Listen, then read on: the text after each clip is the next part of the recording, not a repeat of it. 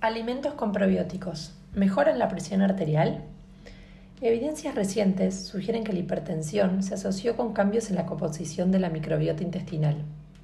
Como la intervención con probióticos podría considerarse como uno de los enfoques para modular la microbiota intestinal, el objetivo del presente estudio de Sadat y colaboradores, publicado en el Journal de Diabetes and Metabolic Disorders, fue revisar sistemáticamente los metaanálisis de los ensayos controlados para dilucidar los efectos de los probióticos en la presión arterial.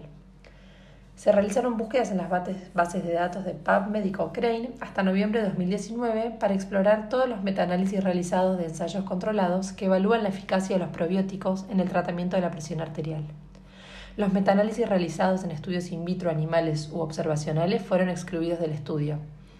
Las referencias de los estudios incluidos también se seleccionaron para obtener más publicaciones elegibles.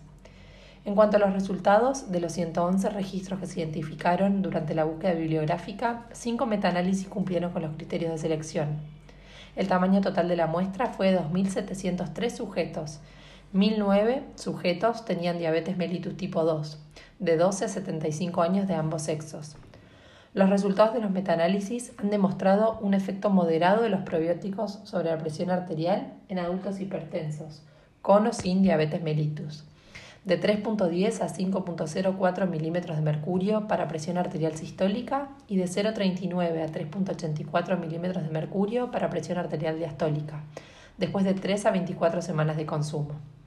Estos efectos fueron mayores en adultos con tensión arterial mayor o igual a 130-85 milímetros de mercurio, consumos de productos lácteos y productos fermentados asiáticos con múltiples especies y dosis más altas de probióticos, mayor o igual a 1111 unidades formadoras de colonias.